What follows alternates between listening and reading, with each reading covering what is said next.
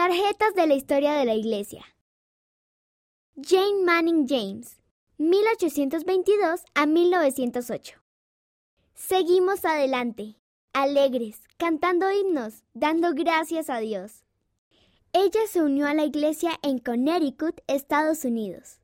Su familia caminó más de 1.287 kilómetros, o sea, 800 millas para unirse a los santos en Nabú. Cuando los pies le sangraron, oraron para ser sanados, y Dios contestó sus oraciones. José Smith dijo que ella tenía gran fe. Aun cuando afrontó muchos desafíos, fue fiel al Evangelio durante toda su vida. Parley P. Pratt, 1807 a 1857. El Espíritu del Señor reposó sobre mí y supe que el libro de Mormón era verdadero. Al leer por primera vez el libro de Mormón, no se pudo detener, lo leyó todo el día y toda la noche. Prestó servicio en misiones en Canadá, Inglaterra, Chile y las islas del Pacífico Sur.